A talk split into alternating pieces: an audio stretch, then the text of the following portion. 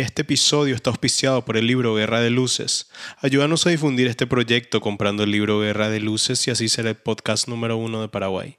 Si no tenés tu ejemplar, adquirirlo ya mismo comunicándote conmigo. Pónete cómodo y disfruta de este episodio.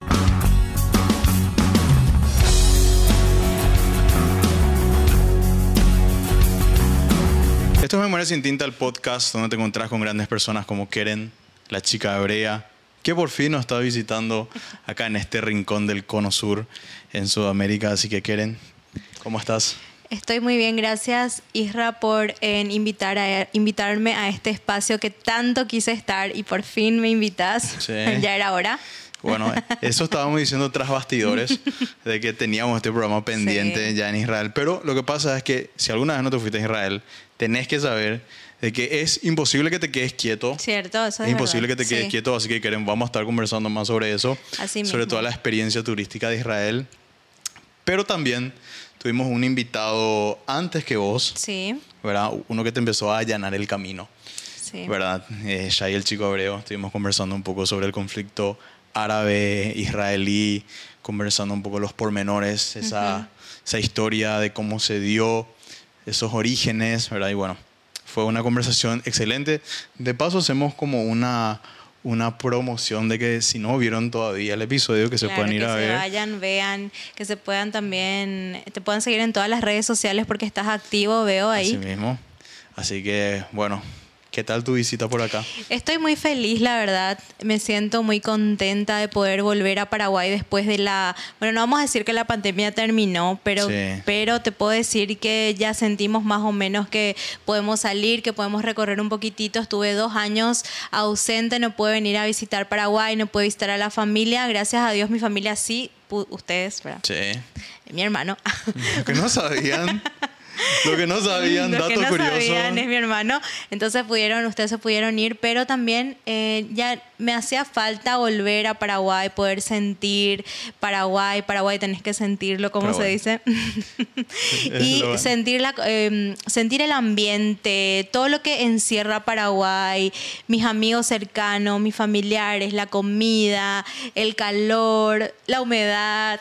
La humedad tan característica. bueno, todo lo que es Paraguay, entonces estamos muy contentos. Y este año en particular, Shai, el chico hebreo que es mi esposo, estuvo ya tres años aquí en, en Paraguay. Esta es su tercera vez y Noam es su primera vez. Que es el bebé Así que es, el bebé hebreo, es nuestro bebé y estamos muy contentos porque le está conociendo a la familia, también está conociendo Paraguay, está conociendo la comida, porque justo le toca ahora mismo una etapa donde está comenzando a comer, entonces está, se está empapando de la comida paraguaya. Vamos a ver ahora cuando volvemos cómo hacemos con eso. De tengo que, tengo que ahí ponerme, ¿verdad? Para poder llegar al nivel de lo que está comiendo acá, pero muy contentos, la verdad. Bueno, hecho que como comentaste con tu esposo y, tu hijo, ustedes hacen recorridos por Israel, ¿verdad? Tienen una familia, claro, ¿verdad? Y esa familia específicamente se encarga de hacer recorridos, de mostrar Israel. ¿Cómo, cómo fue para llegar del punto A al punto B, ¿verdad? Desde que vos eh, puedas ser una persona que te criaste aquí, ¿verdad? Y luego fuiste a Israel, esa experiencia de mudar de ambiente, mudar de cultura, mudar de lengua incluso. Sí e, e, ir allá y ver todo lo que hiciste en, este tiempo. ¿Cuánto tiempo aproximadamente hace que estás en Israel? Bueno, en total, entre idas y venidas, siete años. Siete años. Pero desde el momento que tomé la decisión de mudarme de país, de hacer aliyah, como le decimos en hebreo, eh, cinco años. Así que, bueno, cinco años que estoy ya ahí en el país, ya sintiéndome una israelí, porque cuando uno hace alía, que es el proceso de, inmigración, entonces ahí uno tiene que empaparse de la cultura, uno tiene que también intentar ser parte para poder salir adelante y eso hace cinco años, que ya con el idioma, con, con todo. ¿Fue un poco brusco? Y sí, la verdad que sí, porque nosotros los latinos tenemos nuestra forma. Siempre ir a otro país es en abandonar un poco en la mentalidad, cambiar. En, uno también tiene que comenzar a entender cuál es la mentalidad del lugar donde uno está yendo. Y, y, bueno, fue un proceso como bien dijiste al principio, un proceso, eh, bueno, llevó tiempo tampoco es fácil porque muchas veces de repente la gente ve como, bueno, mira, ya le está yendo bien, claro, ay, qué lindo, vive en Israel, la tierra de la Biblia, ¿quién no quiere vivir allá? Muchos me escriben porque, bueno, trabajo en redes sociales, entonces muchos me escriben y me dicen, quieren, queremos vivir allá. ¿Por qué? Porque muchas veces cuando trabajamos en redes sociales tenemos que mostrar la parte buena, la parte fácil, entonces la gente dice, yo quiero eso, quiero irme a vivir a Israel, quiero, quiero sentir y quiero tener esa vida de repente que vos tenés allá. Pero las personas obviamente no saben todo el trabajo que hay y la renuncia de justamente estaba analizando y decía, wow, o sea, uno nunca tiene todo lo que quiere en la vida porque uno puede trabajar en redes sociales, le puede ir bien, puede tener una familia, bueno, mi sueño era tener una familia, obviamente casarme con un buen hombre, tener mis hijos. Bueno, llegué a eso, pero también nunca va a estar de todo completo porque obviamente mi familia vive aquí en Paraguay, entonces... O sea, el, el poder ir como toda cosa que querés en la vida, como todo sueño, implica renuncias. Sí, así mismo. Y esas renuncias tenés que saber qué tan dispuesto estás a, correr con esos riesgos. Porque muchas veces es, un riesgo, ¿verdad? Porque existe esa eh, punta del iceberg, como estabas diciendo, que es, bueno, ves simplemente la superficie de, que todo está bien, pero ahí abajo, ¿verdad? Hay El trabajo que hay detrás. hay muchísimas cosas. Entonces, lidiar vos con ese proceso de poder hacer aliada, seguro que fue todo un tema. E incluso tenés un video en donde explicas más al respecto de cómo es hacer aliada y tener éxito. Sí, sí. Estuviste compartiendo con una persona incluso. Sí, sí, sí. Y hablando más de este tema, pero como estamos en claro. sin tinta también queremos que nos expliques. Por supuesto, todo lo que quieran saber, acá estoy para poder responder. Y sí, así mismo, Isra, o sea, nosotros eh, los que hacemos Alía, todos tenemos en una experiencia particular. Lo lindo de hacer Alía, de ir a vivir a Israel eh, siendo judío, siendo descendiente judío, es de que tenés, el país en sí se preocupa por uno. Eso es algo que yo en ningún momento me sentí sola al tomar la decisión de hacer alía. Muchas personas ya escuché, me dijeron, bueno, sos muy pro Israel, sos, no ves más o menos la parte negativa, pero ¿qué puedo hacer si mi experiencia fue muy positiva? Em, yo vengo, o sea, voy a Paraguay de un país latino, eh, sudamericano, y, voy a Israel y veo eh, que tienen, como estuvimos mencionando, otra mentalidad. Y el país mismo está preparado para recibir a todas las personas de diferentes partes del mundo, porque para los que no sepan, el proceso de alía no solo hacemos de todas partes del mundo, ya sean latinos, rusos, bueno, de todo el lugar donde exista un descendiente judío o un judío, viene hasta eh, Israel y el país mismo está preparado para absorber. Esa es la palabra que se utiliza. Y les hace sentir en casa. Nos hace sentir en casa. Hay el Ministerio de Absorción y entonces es como que ellos hacen ese acompañamiento. Muchas personas también, eh, como todo el ser humano, es como, bueno, ya que me acogen, ya que me quieren tener aquí más o menos, dicen, bueno, quiero que me ayudes más, ¿verdad? Pero ahí es el momento donde uno tiene que decir, bueno, hasta un punto me pueden ayudar, pero después yo también tengo que hacer mi parte, yo también tengo que sudar la gota gorda, tengo que aprender el idioma, tengo que ver en qué soy útil también en la sociedad. En mi caso, yo soy abogada y em, cuando llegué a Israel, ellos me hicieron eh, todo el proceso para que yo convalide mi, mi profesión. Que puedas litigar en Israel. Claro, entonces eso llevaba un proceso muy largo porque primero tengo que tener un hebreo de un alto nivel, así como también cuando uno ejerce eh, la profesión, por ejemplo, nosotros en, el, en nuestro caso aquí en Paraguay, tenemos que tener un nivel de... Mm, tendría que ser o que así. por lo menos debería de ser. Tendría que ser así. Utópicamente. Claro, eh, tener un, un, buen castellano, hablar bien, redactar bien, expresarse bien. Entonces, así mismo en hebreo. Entonces, como que uno va, yo, yo empecé eh, el hebreo en, en una, lo que se llama ulpan y empecé de cero tipo un ulpan de cero, empezando el idioma, y ahí me di cuenta, como yo siempre tuve mi parte también de ser siempre amé el derecho, pero más que amar la profesión, amaba el emprender, porque yo me considero una persona muy emprendedora, entonces yo dije, bueno, ahí fue el camino que, bueno, salí, pero no sé si, si nos estamos desbordando demasiado, ¿verdad? Pero... Mm, pero así, fue cuando encontré de repente que algo me apasionaba más, que era el emprender. Y detrás del emprender me di cuenta también de que tenía un don que muchas personas que me conocían me decían, tenés el don de comunicar y también la necesidad y también un poco el don y también un poco la pasión, todo se unió y de eso salió lo que, a lo que me dedico ahora mismo. ¿Por qué? porque mi emprendimiento trata del turismo. Nosotros hacemos conocer Israel, como estuviste mencionando, pero eh, con la pandemia se cerró el turismo, entonces tuvimos que buscar otras alternativas. Esa alternativa se llama Chica Hebrea. Es la Chica Hebrea, que es lo que, a lo que yo me dedico 100%, que es mi canal de, de blog. Estoy en YouTube, estoy en Instagram, TikTok, en todas las redes sociales. Síganme, follow me. Eso lo vamos a hacer. Entonces, eh, eh, a eso me pasé a dedicar. Al turismo también, pero también a redes sociales. Esa experiencia. Sí. Hasta ahora ves que, wow, ahora miro atrás y es como que, ¿cómo puedes lograr esto? Pero al mismo tiempo te das cuenta de que hay gente que estuvo involucrada desde un primer minuto, como en el caso de tu esposo, o en el caso de tu familia. Entonces, es como que al, al mismo tiempo existe un resorte que te ayuda a poder elevarte un poco más, es cierto, vos tenés que hacer el esfuerzo 100%, pero esa ayuda ves que es determinante en, el momento de readaptación de un país a otro. Bueno, es determinante, pero yo también por mi experiencia personal veo que a mí me sirvió mucho la fortaleza interna, o sea, en el sentido de eh, cuando, cierto, tenés razón, cuando yo estaba en me sentía de repente como que, wow, el idioma, me siento todavía así, no voy a decir que no me siento porque el hebreo es un idioma muy complejo, entonces de repente cuando al principio sí sentía que me, wow, que, que, era más que, que de lo que yo podía ponerle, ¿verdad? Y ahí sí yo veía que Shai estaba hablándome y una cosa que me marcó mucho que él me dijo, y también lo que me gusta mucho de mi esposo es que él es una persona muy firme.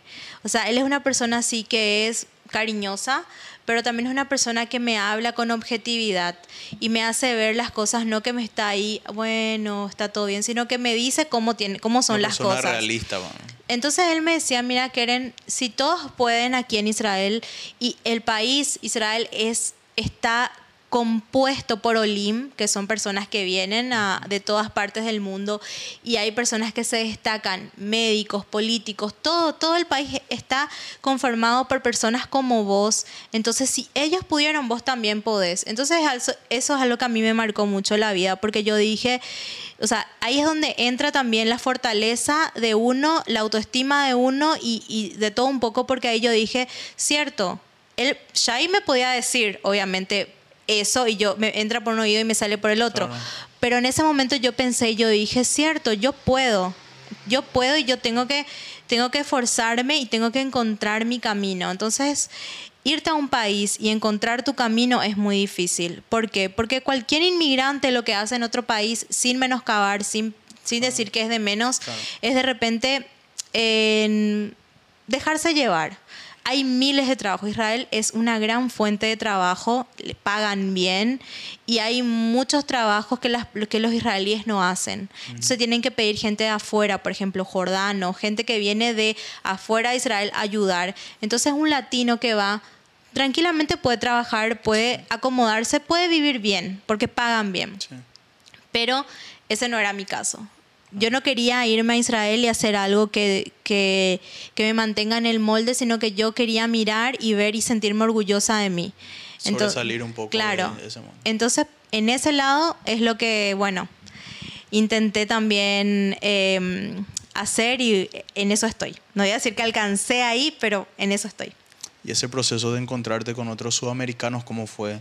Era como, mira, acá cada uno trae un poco de su tierra y al mismo tiempo es como que me hace sentir cálida o fue un principio desde cero, como que no, acá todos estamos en una nueva tierra y olvidamos un poco eh, nuestras casas y empezamos de cero o como que fue, ah, él sabe por la misma situación que yo estoy atravesando, entonces como que empatiza más fácilmente. Yo creo, Isra, que en ese sentido Ese es un buen tema para abordar, porque es una buena pregunta, porque existe de todo en Israel.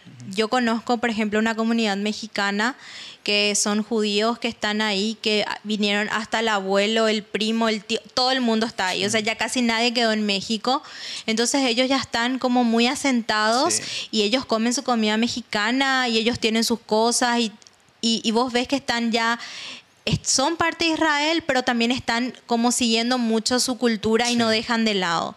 No digo que está mal, obviamente está bien. Yo también como mi chipa, como mi mbeyú, ya hizo hacer chipa mbeyú, él hace, es experto.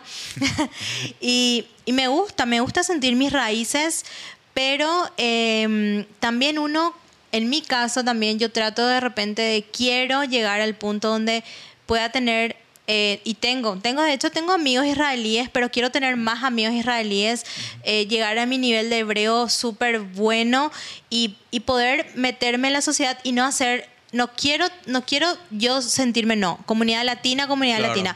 Muchas personas hicieron eso, inclusive, no sé si, si sé bien, pero creo que hay un kibbutz igual que hay ah. solo latinos y ellos están entre ellos también. Las personas que van de Estados Unidos también, por ejemplo, en la ah. ciudad de Frat, ellos están asentados, ellos hablan solo inglés. O sea, ah, eh, entonces es más difícil de repente aprender el idioma, aprender el hebreo y, y poder avanzar dentro de repente de la sociedad. Por eso pero como cada uno también decía. En mi caso, a mí, mm, yo conozco muchos latinos, trato con muchos latinos, pero también me gusta conocer el otro lado, me gusta conocer la parte israelí, así. Lo que buscas es absorber más o menos 100% de esa cultura, en donde te estás asentando y ahora que, que tenés un hijo, ahora que, que pueda aprender todo en donde ya es su patria, Pero al mismo tiempo que exista esa herencia sin desplazar a ese lugar en donde vos decidiste llamarlo casa. Sí, sí. Porque uno tiene que entrar al uno cuando hace cuando uno va a otro país, uno tiene que tratar de tener ese balance, porque si vos vivís solamente pensando solamente en tu en tu conexión con tus raíces, ponele, bueno, yo soy latina, soy paraguaya y vivo en eso, vivo en eso, es como que también eso me va a limitar a crecer. Puede ser que yo esté equivocado o no, ¿verdad? Pero si vos me preguntas mi experiencia personal, yo lo veo así.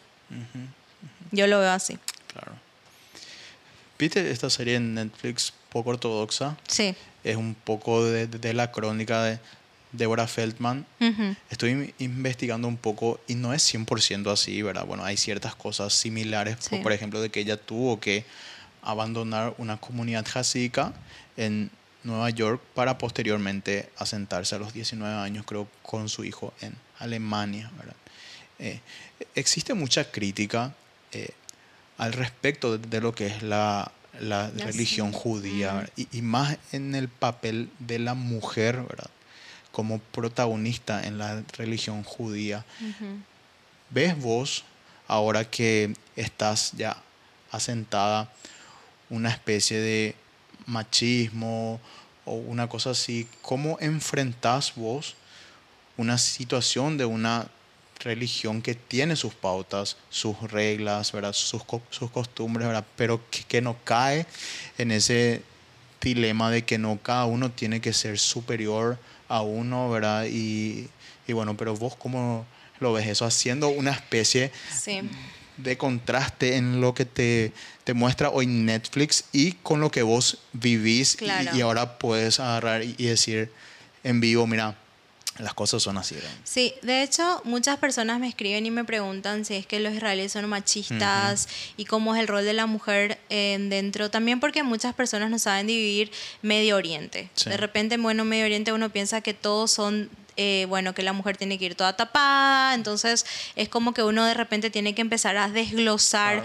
qué es Israel, qué es el judaísmo, eh, em, explicar que hay diferentes ramas dentro del judaísmo. Y yo personalmente como latina, latinoamericana, yo no te puedo decir, veo en Israel machismo y que yo no viví el machismo siendo latina. Yo siento más el machismo en latinoamericano, en Latinoamérica, mejor dicho, que en Israel. Bueno, vamos a separar las cosas. El tema de eh, ultra ortodoxa es como mm, poco ortodoxa, mejor dicho, que es de una sociedad ultra ortodoxa. Es cierto, ellos tienen en ciertos niveles, ciertas cosas eh, dentro también de la fe, ya sea que uno practique la fe ortodoxa o uno practique una practica el judaísmo de diferentes niveles. Em, hay cosas que se respetan. Por ejemplo, las personas ven como que en una sinagoga haya partes de mujeres y varones, ven como que eso es machismo.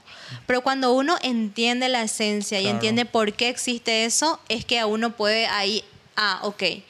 En realidad, muchas de las leyes que existen hacia la mujer es protegiéndole a la mujer. A la mujer necesariamente. Es protegiéndole a la mujer. Cuando la mujer, por ejemplo, habla de recato o la mujer se viste de determinada manera, nunca te enseñan que te vistas así eh, porque vos podés ser una mala mujer o podés ser una mujer fácil, sino te enseñan de que una persona se enamore, se llega a enamorar de vos por tu esencia. O sea, en ningún momento te enseñan cosas que es para que el hombre se glorifique o que el hombre sea más, ah. sino que es para proteger porque tenemos que saber, hombres y mujeres no somos iguales.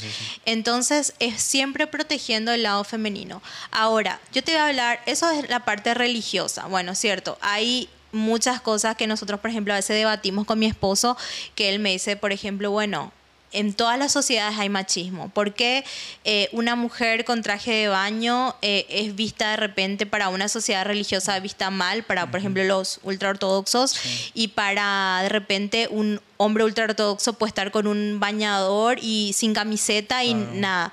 Pero ¿qué sucede? O sea, la mente del hombre y la mujer es diferente, entonces uno tiene que entender la esencia de, ¿verdad? Nunca va a haber igualdad, o sea, hay ese, ese problema porque nuestras mentes no son iguales y yo veo desde ese punto de vista. Ahora, ¿qué es lo que yo admiro de la sociedad israelí? Yo te voy a decir, de, de una sociedad no podemos usar el término eh, normal, no es el, el mejor término, ¿verdad? Pero una sociedad no ultra ortodoxa, una, una sociedad normal así, sin, sin religión, ponele, ¿verdad? Bueno, religión, creen en Dios, tan...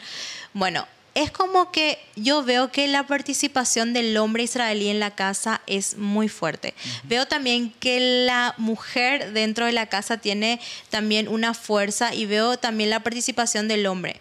Yo le educo a mi hijo eh, mi esposo se levanta a la noche a hacer la mamadera, eh, mi esposo le cambia el pañal, mi esposo le baña a mi hijo, mi esposo hace de todo, mi esposo cocina.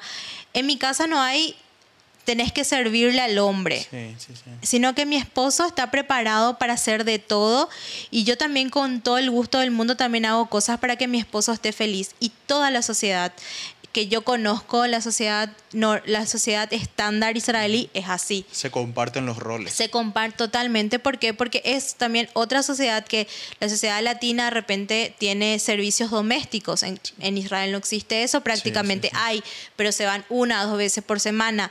Pero quien hace todas las cosas en la casa es el papá y mamá. Entonces es como hay mucho, mucha participación conjunta del hombre y de la mujer y no hay eso servime, hace, trae, sino que hay esa, esa participación. Y déjame decirte que ya estuve en varias casas, conocí a los amigos de Shai, estuve en diferentes lugares y veo ya sea en, casas ortodoxas, porque también compartí con muchas familias ortodoxas religiosas, eh, familias eh, gilonim que se dicen en hebreo que no son religiosas, y en todos veo el, que se repite el mismo patrón. Una de las cosas más increíbles que yo encontré en Israel fue justamente que hombres se pasearan con carritos de bebé. Sí. Y ahí dije, o sea, ahí entró en conflicto esa cultura a la cual yo ya estoy asimilada, ¿verdad? que es no, eso está mal visto muchas veces y se empieza a estereotipar y decir, no, esto tiene que hacer la mujer y esto tiene que hacer el hombre. Entonces, esa fusión de roles es algo muy importante para que tanto el hombre como la mujer sepan cuál es su lugar, ¿verdad? Y que ambos son importantes, sea en la tarea que sea que ellos se, se desempeñen dentro del hogar. Sí, y no es solamente eso. Por ejemplo, cuando yo me quedé embarazada, eh, bueno, mi esposo tuvo en todo el rol del embarazo, era como que los dos estábamos embarazados, era como que él llevaba el control de todo, yo tenía los síntomas, pero él, o sea, era un conjunto. Y también otra cosa muy interesante era que Shai me decía, eh, yo tengo que ver el carrito, o sea, todo lo que nosotros compramos para Noam, todo, o sea, yo ya estaba con el proceso del embarazo y Shai era el que se encargaba de toda la parte organizativa fuera de, como se dice, crear el nido. O sea, comprar las cosas, ver las cosas. Eso fue algo que por siempre y para siempre va a quedar marcado en mi corazón porque yo nunca vi eso. Nunca vi. De hecho, yo, mi papá, o sea, nuestro papá, ¿verdad? Eh, también sale un poquitito del rol normal de hombre latino y así. ¿Por qué? Porque mi papá cocina, mi papá, o sea, mi papá también cumple un rol así, o sea que verla Shai haciendo eso tampoco es algo que, wow, que yo no sabía, claro, que yo no sabía que existía, ¿verdad? Porque mi papá siempre, mi papá nos preparaba la merienda para irnos al cole, eh, nos llevaba al cole, o sea, siempre mi papá estuvo muy presente en nuestra vida, entonces también recibí eso.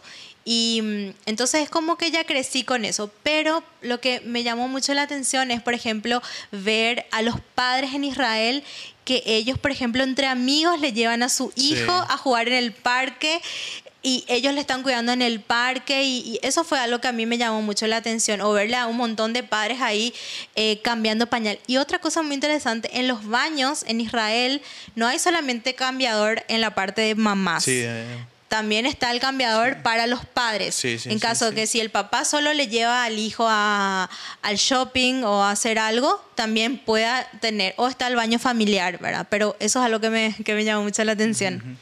Una de las cosas que te iba a preguntar era justamente eso. ¿Ves algo en Israel que puedes rescatar y que podrías aplicar acá a esta sociedad?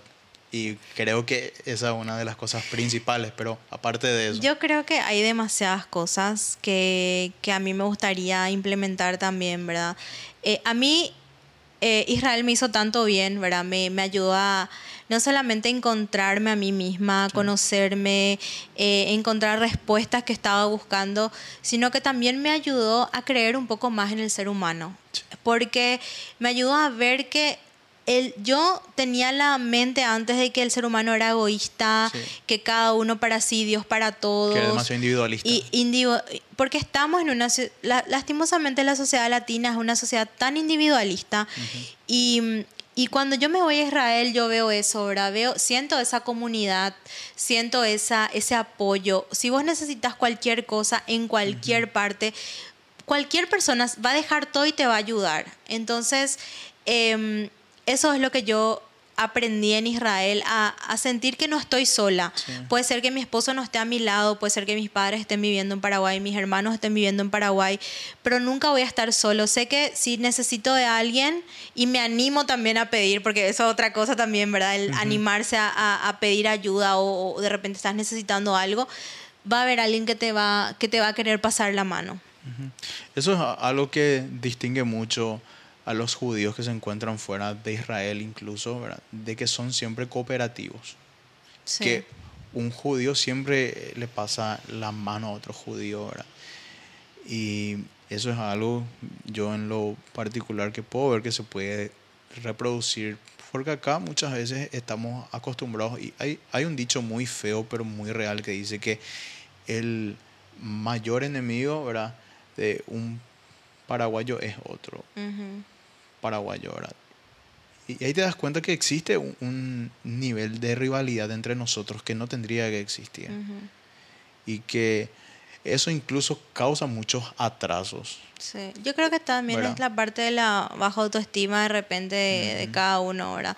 O también del problema de la falta de oportunidades que también ocurren, que muchas veces de repente un latino eh, siente como celo otro latino ¿Por qué? Porque somos latinos, venimos más o menos del mismo lugar, entonces a veces de repente uno no tiene oportunidad.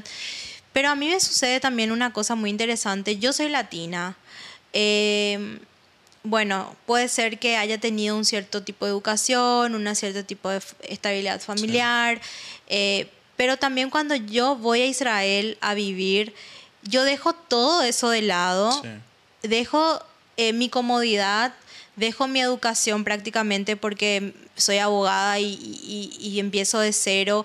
Mi familia, mi estabilidad emocional, que es mi familia, y, y, empiezo de cero. Entonces, yo también a veces digo, bueno, hay personas que no tuvieron la misma oportunidad, pero también veo que depende también de cada uno el salir adelante y el de no ver realmente, no mirar los costados, sino que concentrarse en la vida de uno, qué es lo que uno quiere lograr, qué es lo que uno quiere, cuál es la historia de uno, porque ya sea vos te puedes destacar en podcast, en hacer, no sé, ciertos tipos de negocios, y puede ser que yo no sea buena para eso, pero yo no puedo envidiarle a mi hermano y decir, ay, mira, mi hermano, él hace podcast y yo no, y yo tengo que hacer esto. Me podés inspirar, pero el, el tema de que yo estoy escribiendo mi propia historia, yo quiero me servís de ejemplo, pero no te voy a envidiar porque yo digo, bueno, me sirve de inspiración, pero yo estoy escribiendo mi propia historia.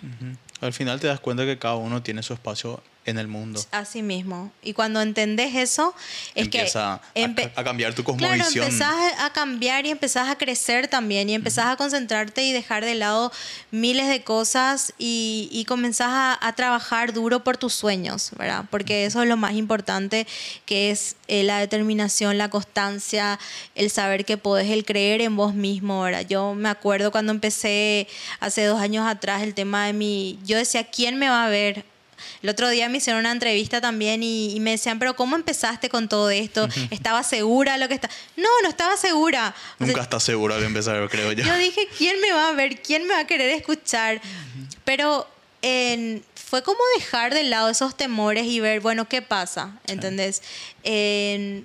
Lo que sea va a ser. ¿entendés? si, Si, no, si no sale bien, genial, fue una linda experiencia, pero ¿qué pasaría si, si tengo éxito? Claro. ¿Entendés? ¿Qué pasaría si esto me abre puertas? ¿Qué pasaría si trabajo duro y esto me abre y me da, puedo construir la vida que yo quiero? Entonces ahí fue que dije, bueno, voy a creer que sí va a poder ser, ¿verdad? Y ahí, bueno, también trabajó muy muy de cerca la gente con quien me rodeé, ¿verdad? Porque no voy a olvidarme la gente que me apoyó en, al primero, ¿verdad? Que puedo decirte claramente, ¿verdad? Mi esposo, en una mejor amiga que tengo, eh, vos, mi hermano. Todo decirte que yo eh, estuve en el primer episodio de La Chica Brea. Nunca, nunca recibí los créditos, pero yo que estuve. Sí, la verdad que sí. Bueno, y ahí empezó todo. Y después puede ser que ahí haya sido una luz para Memoria sin tinta. Fue muy bueno, fue muy bueno. Y bueno, y también, bueno, mis padres, por supuesto. O sea, mi familia y, y bueno, y eso fue como que uno nunca olvida, ¿entendés? Porque uno también siente la mala onda, o sea, no es también todo bien, o sea, uno también cuando empieza algo como que hay, vos sentís que hay gente que se avergüenza, tipo una persona que dice, ¿qué es lo que estás haciendo? O existe mucha gente que te quiere dejar en ridículo. No, o qué vergüenza, o eh, estás seguro, ¿entendés? vergüenza ajena. ¿Entendés? Yo, yo tengo esa experiencia de gente que no creyó en mi proyecto y que hoy en día sí me escribe y, ay, qué lindo lo que haces y la, la, la. Y yo así trato, ¿verdad?, de tener ese corazón sano y decir, bueno, porque yo le dije a Shai, ¿verdad? ahora que yo estoy empezando este proyecto, seguramente va a haber mucha gente que no me va a apoyar, pero si esto llega a tener éxito, esas mismas personas me van a escribir y van a decir que están orgullosos de mí, bla, bla, bla, bla, bla, pero es parte del crecimiento y todo lo que vivís hace de que puedas ir madurando y creciendo y mejorando como persona. Claro, así mismo. Estuviste viviendo en un kibutz, en Efrat precisamente. A ver cómo fue esa experiencia de vivir en un kibutz. Ya estoy dejando todo eso, pero te voy a darle la, ¿cómo se dice? La, primicia. La primicia de Memoria sin tinta. Privilegiado Memoria sin tinta. no, porque en realidad así hay muchas cosas de mi historia que... Eh, mi sueño, puedo hablar a grandes rasgos, ¿verdad? Es, bueno, algún día no sé cuándo, ¿verdad? Seguramente voy a lanzar un libro y voy a... Agendado. voy, a, no, voy a contar lo que, lo que fue mi historia, ¿verdad? Porque muchas personas y ahora es como que mi blog me lleva a hablar más de quién es la chica brea. Por eso justamente ahora, bueno, si me siguen van a ver que Isra también va a estar en un video mío, eh, con, mi otra, con mi hermana Katy, eh, mis amigas también. Shai, ¿no vas a aparecer ahí? Ya, ya apareció varias veces, va a seguir apareciendo. Tiene que aparecer. Entonces, bueno, hay cosas de repente, ¿verdad? Bueno, la gente me dice, ¿quién es la chica brea? ¿Qué hay detrás de la chica brea? Yo al principio, Isra, pensaba que la gente solamente quería ver Jerusalén. Sí. Bueno, pero la gente empezó a querer ver quién es la chica hebrea. A, ¿Qué se esconde detrás? ¿Qué se esconde? ¿Quién lo que es? ¿De dónde lo que viene? ¿Por qué habla español? Si soy hebrea, ¿verdad? Por el nombre. Sí. Entonces, así. Entonces, como, bueno, volviendo a tu pregunta, eh, bueno, sí, cierto, viví en un kibutz, estuve viviendo en un kibutz los primeros tiempos y es una historia maravillosa que, que bueno, ¿cómo querés que, qué querés que te cuente sobre eso? ¿Cómo fuiste a parar en un kibutz? ¿Fue una decisión muy particular? ¿Tuviste otras opciones o fue no, kibutz al primer instante? ¿Cómo más o menos se dio? Bueno, al principio eh, fue todo un poco. Sí. Fue también decisión, pero también fue imposición. Eh, pero eh, era para poder tener una vida en comunidad. En yo como persona que, bueno, crecí en, en, en, Paraguay, no tenía muchos conocimientos acerca de, de todo lo que es tema judaísmo. Sí. Entonces, el poder vivir en, dentro de una comunidad también te ayuda a poder entender mejor muchas cosas. Y, y me fui tomé el desafío de ir a vivir en comunidad, ir a vivir en un kibutz, conocer qué es un kibutz. Y yo no me fui a un kibutz eh, súper millonario o como se ve hoy en día, que son súper prósperos. Uh -huh. Sí, que son súper prósperos. Ahora, no, yo me fui a un kibutz, no voy a decir como los primeros, porque también los primeros según lo que también eh, veo y escuché sobre la historia, ¿verdad? Eh, fueron muy duros, uh -huh. pero era muy con tinte socialista, ¿verdad? Sí. O sea, un tinte socialista. Entonces, este kibutz particularmente era un kibutz religioso, eh, ortodoxo, eh, Datilumi se llama, que es, eh, ellos son personas que son judías, son ortodoxas y también son muy pro Israel, son muy sionistas, Sionista. sirven al, al, toda la parte del militar y todo, están pro, pro eso. Y eh, bueno, viví ahí, estuve ahí y, y, sentí lo que era, por ejemplo, ellos comentó juntos en un comedor y pude sentir lo que es el ambiente kibbutz. Bueno, es como un gran campamento. Es como un gran campamento, pero cada, cada, uno tiene su casa también. Sí, pero sí, algo curioso, por ejemplo, que me pasaba era que cuando me iba, por ejemplo, en Shabbat, pasábamos Shabbat, el día de reposo, que es como una gran fiesta que se hace, una cena el viernes a la noche. Eh, me pasaba mucho así que de repente estaba así con mi familia adoptiva y de repente veía ahí que, que llegaban personas, sí. eh, hola, voy a llevar tu azúcar, hola, o sea, era como una gran familia sí. y eso me llamaba mucho la atención y me dijeron también que eso es algo muy típico de lo que es el tema del kibutz, así, kibutz eh, de los antiguos, claro, ¿verdad? Claro. Que sigue manteniendo su esencia. Claro. Cuando decís que una familia te, te adoptó, ¿cómo fue? O sea, ¿Qué significa eso? Sí, es más o menos como el tener la full experiencia, ¿verdad? Ah, en, en, poder estar ahí. El experiencia prime. sí, o sea, el poder estar en el kibutz ahí. Eh, también puedes tener la opción de tener familia adoptiva dentro del kibutz o fuera ah, del kibutz. Uh -huh. Entonces, en mi caso, por ejemplo, a mí, eh, yo busqué una familia dentro del kibutz que me adopte. Y es lo mismo como tener una experiencia. Muchos de ustedes capaz conocen lo que es el intercambio cultural. Claro.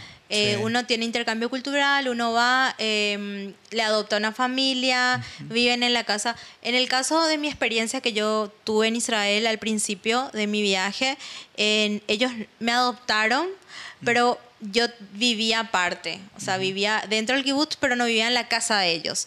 Entonces estaba con ellos en las festividades, en las actividades que había en común y todo eso y así, ¿verdad? Y eran como mi soporte, claro. soporte espiritual y soporte también familiar, porque mis padres, bueno, están en Paraguay, mis hermanos también, entonces ellos hacían como esa parte de soporte familiar. Seguramente es toda una experiencia el poder ir a una casa que vos no conocías con gente que no conocías, ¿verdad? Y e, entrar por esa puerta y de pronto no estás más en tu casa y sí. ahora estás con otra gente. ¿Cómo es ese proceso de que, bueno, bueno ahora estoy acá? Depende mucho de cómo ves, porque eh, de, yo creo que es muy dependiendo de la, del carácter de uno, ¿verdad? Sí. De, de, también de su formación. Nosotros, en, a nosotros en mi casa nos criaron de una forma de que nosotros aprendamos a valernos por nosotros mismos y a no depender de, de la gente. Como no molestar lo máximo posible. Eh, mi papá y mi mamá siempre nos enseñaron, bueno, mi hijo, mi hija, eh, ve las cosas por vos mismo, no le molesta a la gente molestar lo menos posible, ¿verdad? Esa es nuestra educación que nosotros tuvimos, ¿verdad? En, vida o muerte, en, casa, en casa. Entonces, eh, yo crecí con eso y para mí fue muy difícil, ¿verdad? De hecho, te puedo decir que mi familia adoptiva muchas veces me decía, pero ¿por qué no me avisaste esto? O sea, muy independiente. Bueno, mi forma de ser también es muy independiente. Entonces, en ese sentido, así fue como, wow, y cambiar muchísimo, ¿verdad? Pero todas esas cosas me ayudaron también a forjar mi carácter, cambiar en muchas cosas, eh, trabajar el orgullo también, porque muchas veces uno va y yo puedo, yo tengo, yo soy, yo vengo de acá. Yo... Entonces fue como em, sentirte un poquito más humano, em, saber qué necesitas de la sociedad, qué necesitas del del otro, ¿verdad? Más cuando estás fuera de tu país. bueno, Israel es mi país también. Yo siento que Paraguay e Israel es, son lo mismo, que son los dos son mi, mis países, pero em, fue así como volver a aprender y, volver y dejar de lado muchas estructuras mentales. Y eso de tener que compartir los ingresos es así como que, hijo de mil, acá se aplica el socialismo realmente. ¿Y cómo viste ese enfoque de...? Yo al principio me acuerdo cuando empecé a estudiar más y vivir también el tema kibutz. Yo no tuve eso porque yo obviamente era una estudiante, era una persona que estaba ahí de, de intercambio nada más. Y, y, al estar ahí era como, wow, o sea, también veo, vi mucho cómo la gente es tan feliz con poco, ¿verdad? Cosa que a mí me, me, ayudó mucho a ver la vida de otra manera. Y me acuerdo cuando le conocí recién a Shai, que obviamente él es un chico de ciudad, nada que ver kibutz, nada que ver socialismo, nada que ver capitalismo puro. Duro y extremo. No, mentira, una broma. es una broma. Pero en una persona así de, de ciudad, ¿verdad? Sí. Entonces, cuando yo le veo a Shai, yo pensaba que todo ya era así. Sí. Como yo me mudo allá, salgo de mi casa, me voy a un kibutz, a estar ahí, la experiencia, la, la, la. Y en ese momento, así como que dije, ¿será que todo Israel es así? Sí, o sea, como que ya no entendía, ¿verdad? Y ahí, como que le dije a Shai, Shai, yo no, bueno, le estaba conociendo a él y bueno, era el tema si me mudaba a Israel o me quedaba, si me convencía en quedarme allá o no. Y le dije a Shai, no, no, no, no creo que me voy a quedar acá en Israel porque no me gusta la forma, o sea, no sé si me va a poder adaptar a esto de vivir así, vivir tal cosa. Y Shai me dijo, no es todo así, o sea, no es así. Israel tiene muchas cosas, muchas gamas, muchas maneras, muchas formas, pero cuando uno está encerrado más o menos en, algo, tipo en, un, en una experiencia, como que uno se queda, esto es todo, acá terminó. ¿Verdad? Pero bueno, me di cuenta que obviamente no, ¿verdad? Que hay de todo y uno se puede, hay de todo, todo de todas las formas uno se puede, puede encontrar su lugar en Israel, ¿verdad? Hay para todos los gustos y todos los colores. Para todos los gustos y todos los colores ahora. Estuviste también viviendo en uno de los barrios más ortodoxos de Israel. Sí. Mea Sharim, para ser exactos. Wow. Estoy viviendo en Mea Sharim. Viví eh, si no me equivoco, un mes. Un mes. Estuve viviendo ahí. Y Pero insertada totalmente estuve dentro estuve, Estuve a una cuadra o menos de la parte más ultra ortodoxa de, creo que del mundo entero, ¿verdad? Es Measharim. Y estuve viviendo ahí. Y para mí fue una experiencia, yo me recuerdo con mucho cariño, porque recuerdo los primeros tiempos de mi, de mi vida en Israel antes de hacer Aliyah y mm, estuve viviendo ahí, estuve viendo cómo era la gente. Como te digo, para mí me sirvió todo de, de capacitación, de experiencia, de sentir Israel de miles de maneras, porque yo me encargué de de sentir Israel de muchas formas, ¿verdad? Desde el ultra ortodoxo, puedes ver poco ortodoxa, bueno, ahí quieren más o menos, ¿verdad? Ahí hasta, estuviste. Hasta, no sé, lo único que me faltó medio fauda ahí, de entrar en el ejército. Que por cierto no hice el ejército por el tema de la edad, ¿verdad? Eh, bueno, ya, me, ya ahí salía muy grande. Pero bueno, eh, fue así como, wow, vivir en Measharim fue yo no entend, yo no sé, yo, yo salía todos los días con, ellos solamente se visten de negro y blanco, colores muy Em, oscuros. Todos los días Todos los días así. Entonces es como que yo me voy de Latinoamérica y toda mi ropa era como colorida, alegre. Ah. Y yo también tenía la costumbre de saludar a todo el mundo, ¿verdad? O sea, como hola, hola, hola. Bueno, yo me iba shalom, shalom, shalom a todo el mundo de repente, bueno, los hombres bajaban la cabeza, eh, como que no me podían ver y yo con una sonrisa gigante. Bueno, después me explicaron que no, que bueno, que ellos son como una sociedad más reservada, que la mujer, bueno, ellos solamente de repente son, le sonríen a la mamá o a la esposa. Y bueno, y cosas así que me fui aprendiendo en el camino, ¿verdad? Y ahora miro atrás y digo, wow, cómo gracias a Dios no me contaron el final, ¿entendés? de la historia. O sea, menos mal, porque a veces te dicen, ¿querés saber si es un libro? ¿Querés, querés saber más o menos? No, no, o sea, que, nada porque todo me ayudó y, sé que si sabía cómo era, no, ni, ni ahí que iba a llegar a ese lugar, ¿verdad? Pero se siente como un país dentro de otro país de tan apartado que son, de mm. tan exclusivos. Se siente como que ellos quedaron en el tiempo más o menos, ¿verdad? Como que vos ves que son personas que quedaron totalmente en el tiempo, eh, ves que casi no hay tecnología en el ah, lugar y también, por ejemplo, que se le respeta mucho y se le deja mucho a ellos que vivan como su propia realidad, ¿verdad? como, su, como su espacio, su realidad.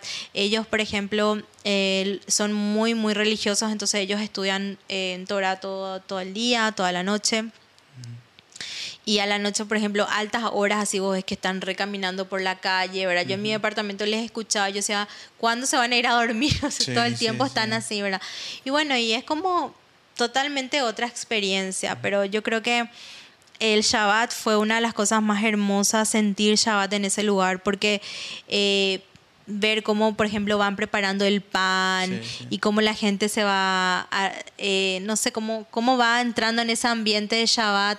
Yo creo que nunca me voy a olvidar los olores y, las sensaciones que sentía antes de cada entrada de Shabbat y en Shabbat mismo, ¿verdad? Cómo, es el, cómo era el ambiente en ese lugar. ¿Ellos tienen algún tipo de conflicto con el Estado? Sí. En realidad, ellos así, para ellos, ellos no están tan de acuerdo con, lo que es ahora mismo el Estado de Israel, porque para ellos el Estado de Israel se tenía que conformar como tal cuando llega el Mashiach, ahora el Mesías. Entonces, solamente el Mashiach puede construir el Estado de Israel, ¿verdad? Entonces ahí es donde se dividen lo que yo te estaba contando de los Datileumi, que es con los que yo estuve, y con los de ultraortodoxos, eh, en este caso Measharim y demás, ¿verdad? Que están también en Geula, eh, están también en, otra ciudad cerca de Tel Aviv, eh, y también están en, Nueva York, ¿verdad? Tienen también sus comodidades, sus perdón, sus comunidades. Y hay de diferentes ramas, ¿verdad? Están una rama, por ejemplo, que ellos son contra el Estado. Y, bueno, ellos piensan claramente así, que, que, que solamente el Mashiach tiene que hacer todo lo que, lo que se hizo. ¿verdad? Y los Datil Leumi son más eh, pro Estado de Israel actual, el estar con, eh, están a favor de la parte del servicio militar y todo eso. Entonces, eh, sí, es, es muy loco, ¿verdad? Porque mm, inclusive se ve, ¿verdad? Que muchos de ellos están como a favor de, los palestinos y todo este movimiento, ¿verdad? Y, y, es muy, es un contraste y una cosa muy, muy difícil, ¿verdad? Pero otra vez, o sea, uno ve y dice, bueno, ellos tienen también su, su fe, su ideología, ellos piensan que, que se está haciendo mal y, bueno, y así. Las mujeres se cortan el pelo generalmente. Bueno, hay también diferentes, o sea, no todas las mujeres que tienen pelucas son peladas, ¿verdad? No todas. Hay mujeres, por ejemplo, que eh, tienen su propio pelo y que solo se cubren con la peluca, hay otras que tienen pelos muy cortitos porque es lo más cómodo ¿verdad? Ponerse así con pelos cortitos. hay personas, hay unas ramas que se tienen que pelar, como el que vimos en poco ortodoxa, que ellas se pelan el pelo, ¿verdad? Pero no son todas las ramas. O sea, no es que vos ves una religiosa judía y sí o sí está pelada. O sea, no. Hay personas también que están en contra de la peluca dentro ah, de, Israel. Eh, perdón, no dentro de Israel, dentro de la religión judía y, eh, por ejemplo, usan un pañuelo, usan, se llama Kisui Rosh, que es para cubrir el pelo y se utiliza de diferentes maneras. Y eso generalmente se va dividiendo de acuerdo a la gama o al, a la comunidad con que pertenece la persona, ¿verdad? Lo mismo puedes ver, por ejemplo, caminas en Measharim o en Jerusalén en cualquier parte y ves diferentes tipos de sombreros o ves diferentes tipos de largor de media. Hay unos que usan la media afuera, Ves que media blanca afuera es una es tipo de, una rama. Si, si vieron Stiesel, que les recomendamos muchísimo que vean para poder ver un poco el barrio donde la chica ahora estuvo viviendo. Em, bueno, ahí por ejemplo uno ve también, ¿verdad? Eh, la parte de la, rama que ellos también pertenecían, ¿verdad? De, ahí en, en, la parte, ¿verdad? De Geula, cerca de Measharim y así. Vos te, casaste con una boda judía. Sí. Se firmó una ketubá. ¿Cómo es la experiencia de, bueno, de hecho que vos antes no te casaste, ¿verdad? Pero claro que, que conoces cómo son las bodas acá, en este sector del mundo, ¿verdad? Entonces, ¿cómo fue tu experiencia de tener una boda judía?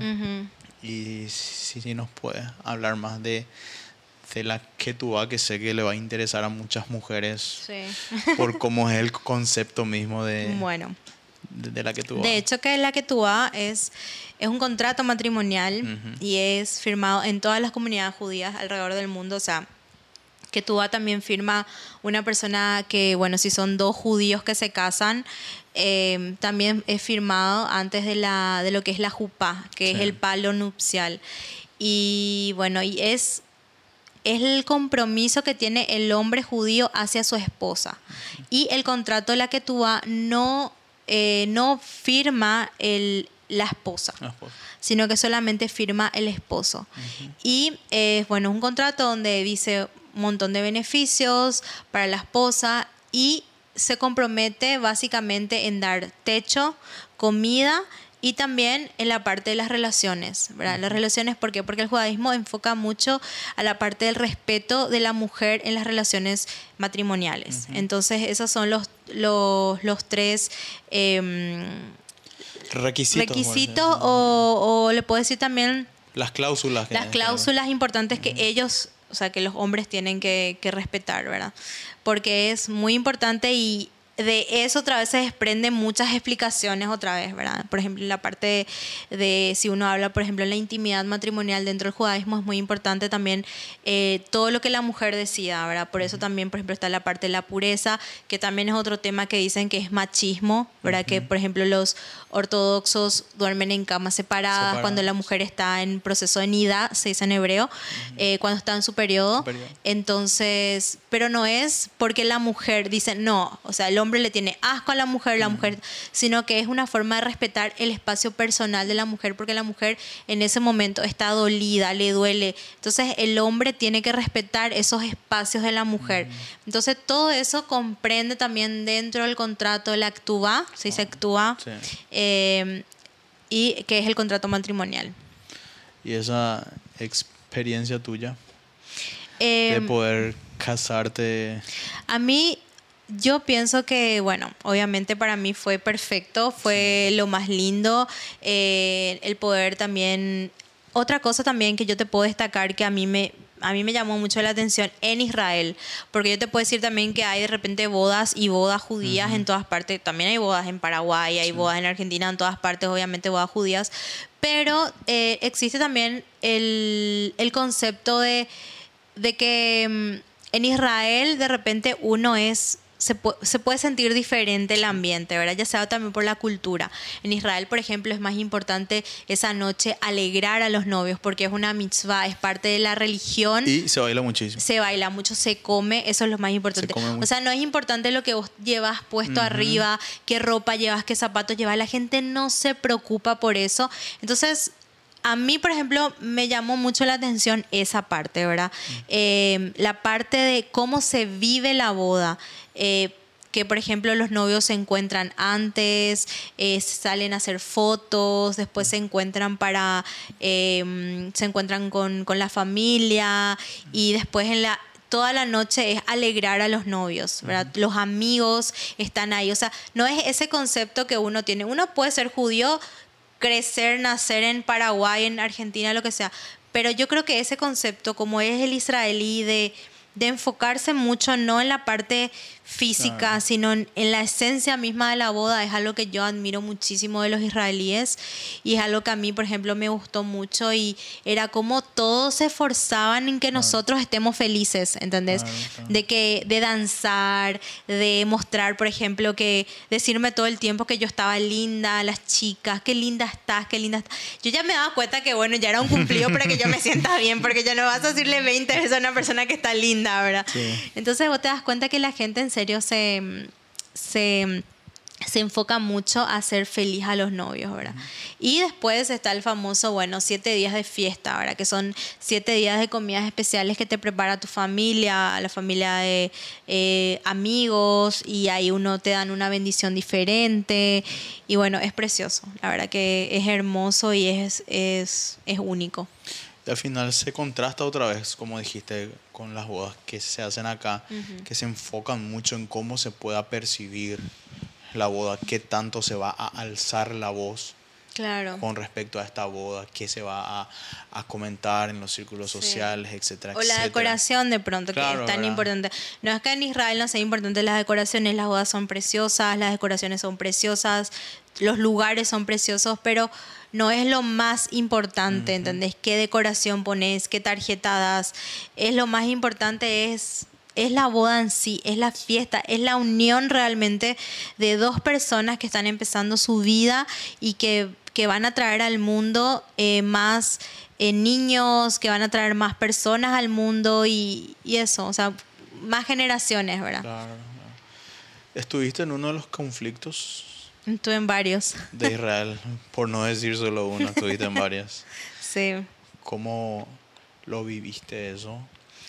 Bueno. Que, mira, de hecho que aquí existe inseguridad, etcétera, etcétera. Sí. Todo eso, ¿verdad? Y muchas veces decimos, no, en Israel hay guerra, hay cosas acá que son más evidentes incluso. Pero vos como esa primera experiencia de escuchar luego ya eh, que hay armas, de que hay disparos, de que existe una guerra o una posible guerra. ¿Cómo fue tu experiencia? En realidad, eh, yo te puedo decir que yo, cuando me fui en el 2014 a, a Israel, eh, nosotros vivimos en una parte del conflicto de Gaza que inclusive fue un poquito, se extendió así un poquito mm, a varios meses y fue un poco complicado. Eh, yo en ese momento no tuve miedo. Inclusive me acuerdo que yo estaba en el kibutz viviendo y me acuerdo que uno de los misiles en los de Gaza son un desastre.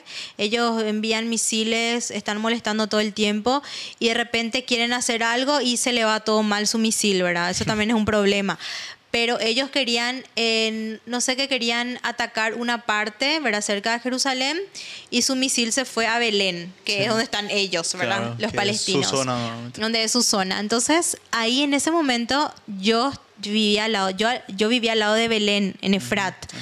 Y me acuerdo que en ese momento suena la alarma. Bueno, a mí me, llamé, avisaron, me dijeron que yo tenía que irme al búnker, me mostraron qué búnker, cuántos segundos tenés para correr al búnker, eh, bla, bla, bla, todo el tema, ¿verdad? Me prepararon. Yo, bueno, genial. Pero yo no, yo no sentía miedo, o sea, no tenía así miedo de, hijo, ¿qué va a pasar? Tal cosa. Capaz yo no era consciente porque como mencionaste, yo en Paraguay bueno, puedo tener un montón de problemas, inseguridades, te roban la cartera, la, cadena que llevas puesta, todo eso. En Israel no hay eso.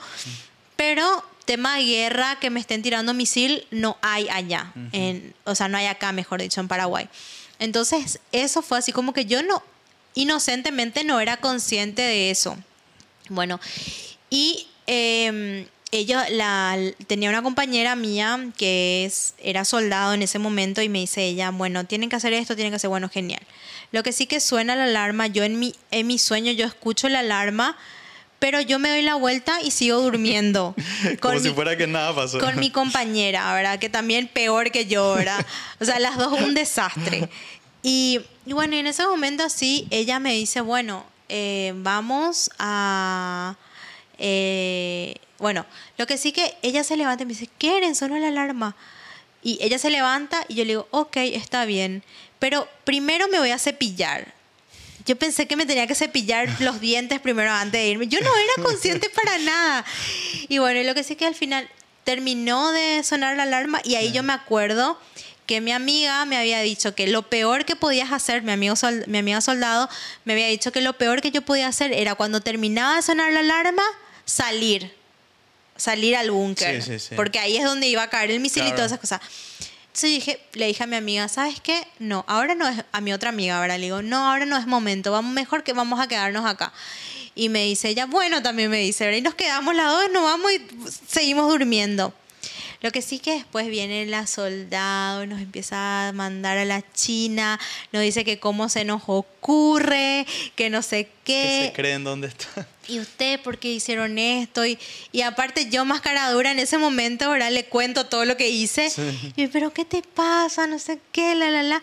Y así, ¿verdad? O sea, es como que tenía otra visión. Bueno, ahora vamos a llevar esa misma historia al 2021, que este año también tuvimos otro, otro enfrentamiento con los de Gaza, ¿verdad? Que ellos comenzaron a, a tirarnos misiles todos los días sin parar y bueno, inclusive llegó hasta Jerusalén, porque yo vivo en Jerusalén, bueno, vivo en Nueva Selección, que queda a 5, 15 minutos, ponele, del centro de Jerusalén. Y eh, bueno, entonces ahí nosotros sentimos otra experiencia.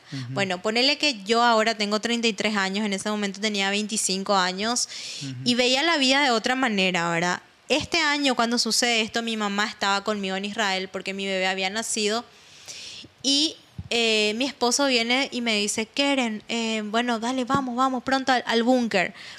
Y estaba mi esposo y su papá y le estaban cuidando a Noam.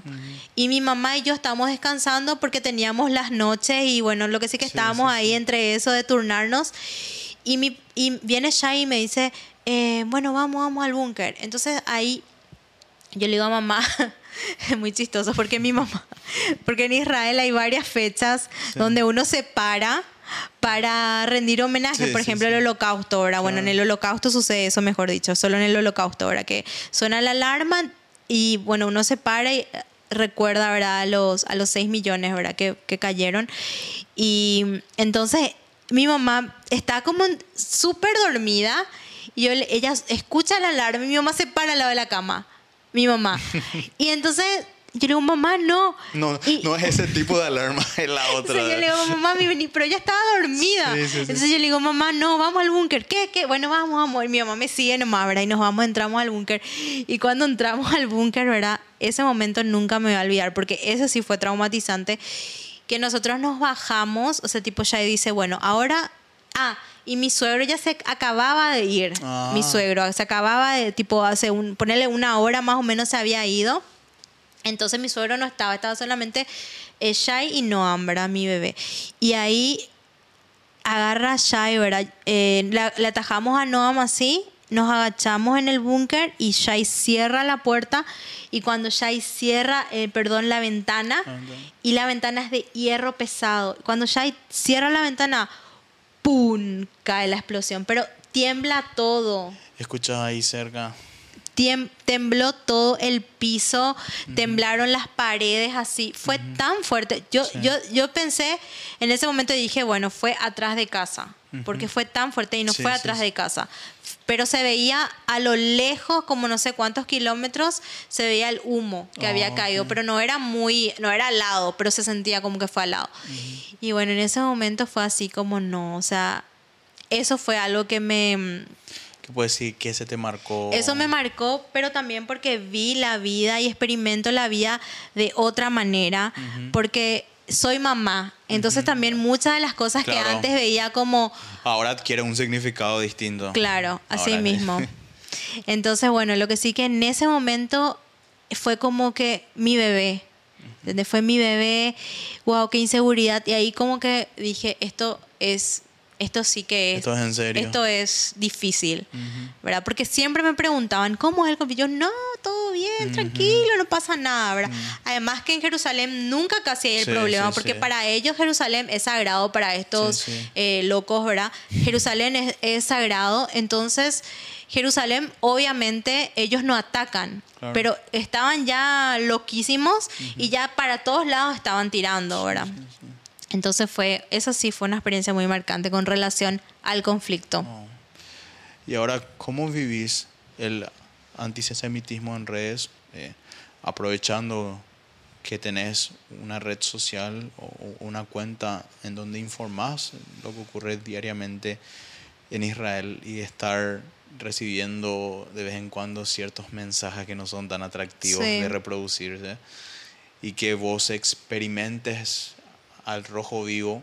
Sí. Como se dice, ¿verdad? De que, mira, esto es una situación de que se vivió por milenios. Sí. Y que eso siga subsistiendo hoy día. Y más ahora vos que informás, que comunicas lo que ocurre en Israel y que en vez de un gracias estés recibiendo algo que realmente no es nada agradable. Sí, el tema particularmente, eh, gracias a Dios no tengo muchos haters, ¿verdad? En mis redes sociales, uno que otro así.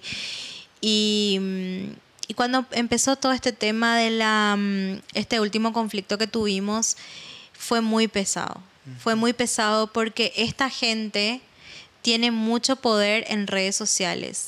Y ellos saben demasiado eh, ellos saben demasiado utilizar las redes sociales para su beneficio. Se victimizan por Se victimizan, filman videos, ellos hacen em, el, el creo que se llama Pallywood, puede ser, que es como lo que ellos hacen, lo que hacen estos palestinos. Eh, hacen todo un, un una creación de contenido. Una especie de montaje fílmico. Exactamente. estirando lo suyo, claro. exactamente. Entonces ellos hacen como que. Y se, se comprobó y le filmaron, le llegaron a filmar y nosotros hicimos visible esta vez en la campaña, ¿verdad? Que queríamos mostrarle a la gente. Hicimos visible cómo ellos se preparaban y, y se llegó a filmar que ellos de repente se hacían los muertos, se tiraban cosas de sangre, encima, se levantaban. Entonces fue muy duro esa parte, ¿verdad? Fue muy duro y entrar en redes sociales y ver cómo habían nunca lo que sucede con Israel se informa claramente. Siempre es, em, están atacando, pero no dicen quién está atacando. Entonces es como, es en ese momento fue mucho estrés, mucho bombardeo. Además que, Israel, yo te cuento, yo, eh, ¿cuál es mi trabajo? Mi trabajo es mostrar lo lindo de Israel, ¿verdad? Es mostrar, cierto, vos sabes, vos estuviste más de 20 veces en Israel, vos sabes que Israel no es así, Israel es, es paz, es tranquilidad, es caminar a las 3 de la mañana, que nadie te haga nada. Seguridad, por sobre Es seguridad, es...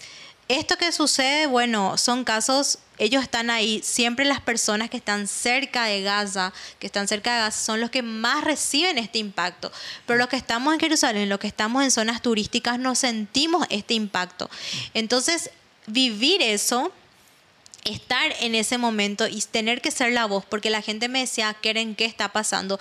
Y yo no quería contar, que, o sea, no es que yo no quería contar, voy a omitir esto, pero yo decía, bueno, ¿hasta dónde yo hago esto, ¿verdad? Habían otras personas que aprovechaban y para tener más followers y tener más seguidores y todas esas cosas contaban, ¿verdad?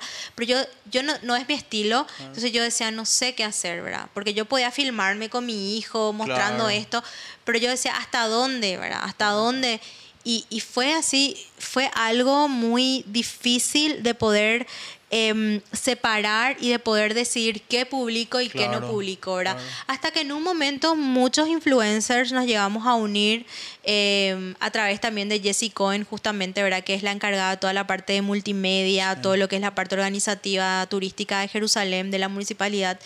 Y ella, ¿verdad? Nos escribe a unos cuantos influencers y nos dice, em, miren, tenemos que hacer tenemos que mostrar, tenemos que, vamos a hacer, bueno, hacemos un en vivo, ¿verdad? Con Idan Matalón y, bueno, estuvo Jessica y, y así estuvimos compartiendo eh, lo que estaba sucediendo realmente. Y fue difícil, porque mi, mi, mi perfil de bloguera no es hay, por ejemplo, Hanania, seguro le seguís, Hanania Naftali, que él es una persona que se encarga de... Está ahí detrás de toda la mentira de esto, ¿verdad?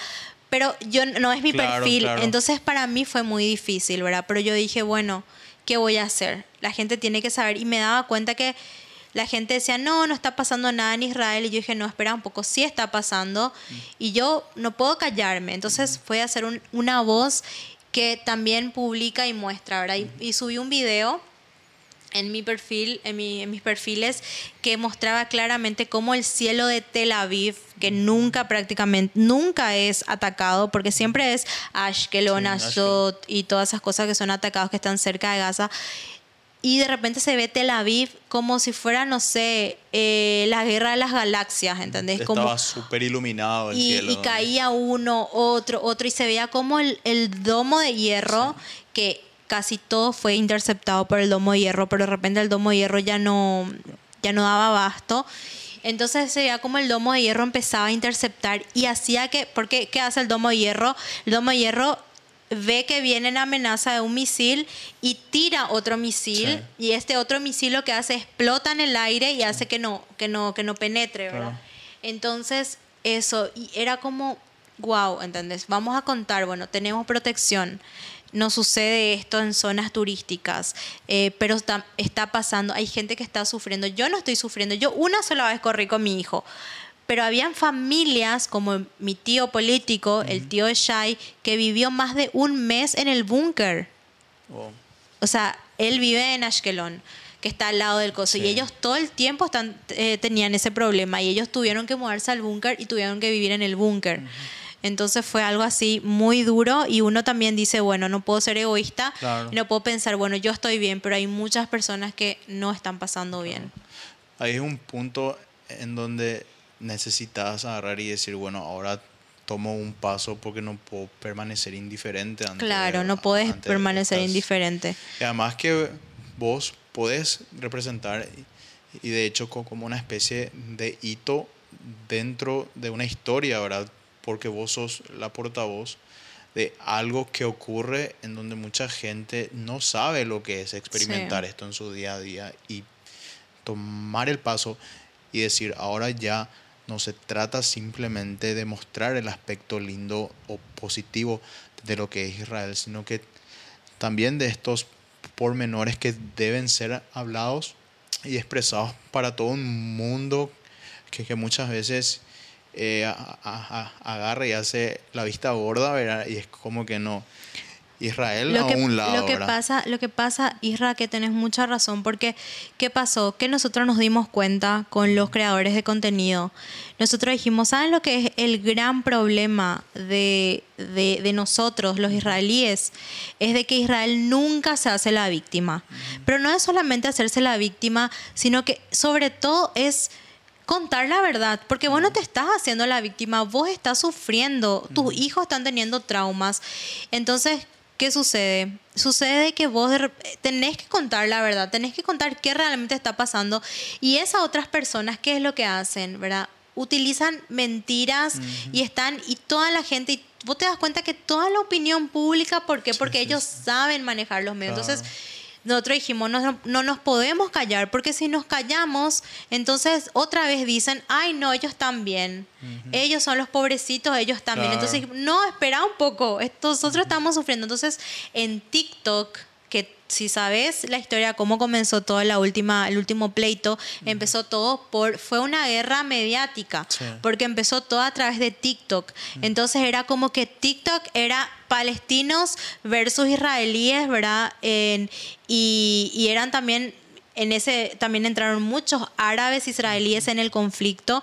Era una pena total y, pero empezó así, empezó por TikTok. ¿Por qué? Porque le hicieron daño a un judío religioso, grabaron en TikTok y vieron que tenían muchos followers, que tenían muchos likes, que tenían mucho no sé qué. Y ahí dijeron, ay, qué lindo funciona. Y como ahora mismo importa tanto en los likes, importan tantos. Así comenzó. Imagínate que desencadenó tanto a que Israel tuvo que atacar y, y, todo lo que pasó, ¿verdad? Ahí te das cuenta otra vez de que magnitud tienen las redes sociales con respecto a conflictos políticos. Es impresionante, es impresionante y eh, la fuerza que tiene. Eh, ahora mismo, con todo lo que está ocurriendo en el mundo, o sea, nosotros no podemos callarnos, tenemos que informar y con todo, con la pandemia. Eh, los pro vacunas, los anti vacunas, ¿para qué vamos a irnos lejos? O sea, cada vez, o sea, hay tanta información, ¿verdad? Que uno tiene que saber filtrar y que uno como, como creador de contenido, uno dice, no sé, a veces yo digo, yo decía al principio, bueno, dos gatos locos seguro me están viendo, ¿verdad? O dos personas, como se dice en Paraguay, ¿verdad? Dos gatos locos que se refiere a como a que solamente dos personas me están viendo seguro, ¿verdad? Pero de repente no, no eran solamente dos personas, eran muchas personas y ya que sea que te vean 200 personas, simplemente vos ya estás influenciando en 200 personas y 200 personas vos estás ayudando a crear una, un pensamiento, ¿entendés? Y esas 200 personas otra vez influencian a otras 200 personas y así sucesivamente, ¿entendés? Entonces uno tiene que ser un creador de contenido responsable. No, y, y ahí eso justamente te das cuenta que simplemente no estás para entretener claro a la gente, sino que tenemos, digo yo, ¿verdad?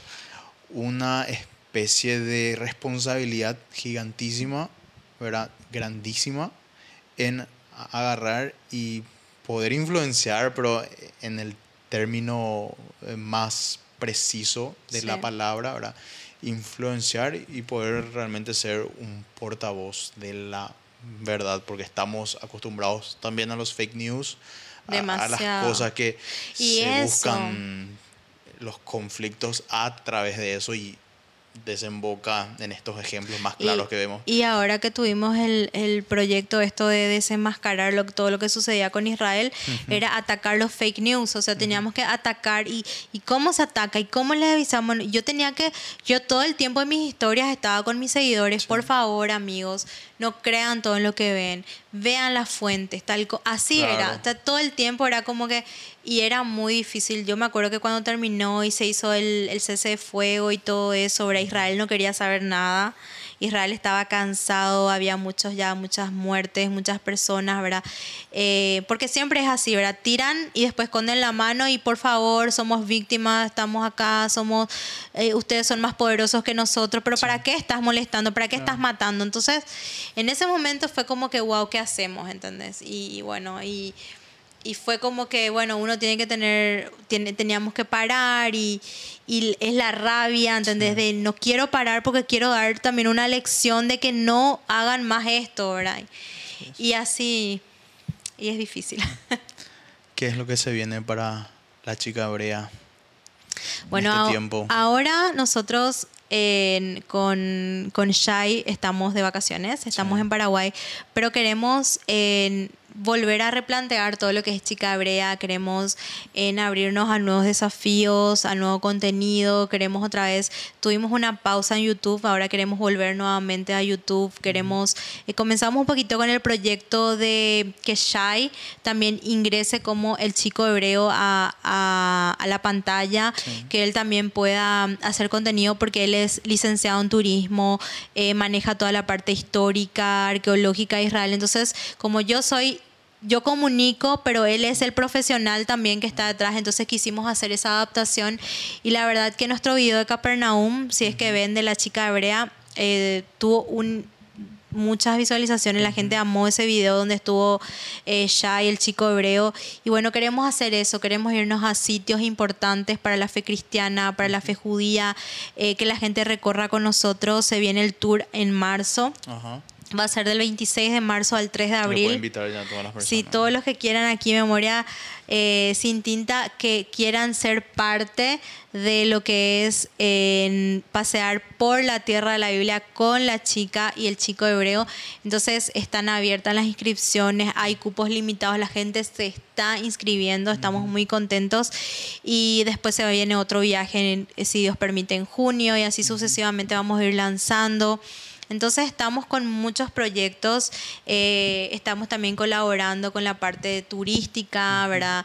En, Israel, en haciendo contenido, eh, también eh, colaboramos con la parte de Travel Jerusalén, que es la parte de de la parte turística de Jerusalén. Entonces, estamos muy contentos, ¿verdad? Por la repercusión que está teniendo. Y yo me siento embajadora de Latinoamérica, me siento embajadora de, Paraguay en el lugar donde estoy y trato de poner mi, la bandera de mi país también en alto y, de poder hacer lo mejor que puedo y, lo que me apasiona, ¿verdad? y ahora más otra vez que están regresando después de un cese grandísimo que no hubo turismo en Israel y que ver que nos cuentes también cómo vos experimentaste esa etapa en donde hubo una pandemia y vos, bueno. Sí, no, y fue, fue duro porque nosotros tenemos una operadora de turismo que se llama Olivo Israeli Tours y nosotros con Olivo, por ejemplo, eh, recibíamos todo el tiempo grupos, familias, personas, o sea, estábamos con muchísimo trabajo, nos iba súper bien y de repente viene la pandemia en el 2020 y todo para de, tener un pico de turismo 4 millones en el 2019, paramos a cero. Y eh, bueno, con todo este tema de la readaptación, seguimos en esta readaptación en tema de vacunas, qué vacunas sí, qué vacunas no, cuáles son los requisitos, que sí, que no. Entonces seguimos con eso. Y ahora se abrió en el mes de noviembre, ahora estamos con dos semanas de cierre que se extendió una semana más. Eh, creo que esta semana, eh, de esta semana de diciembre, la que viene, del 22 en adelante, se va a volver a abrir la frontera, se va a sacar nuevas disposiciones, eh, porque se estaba pidiendo solamente ciertas cosas, creo que ahora eso se va a reajustar.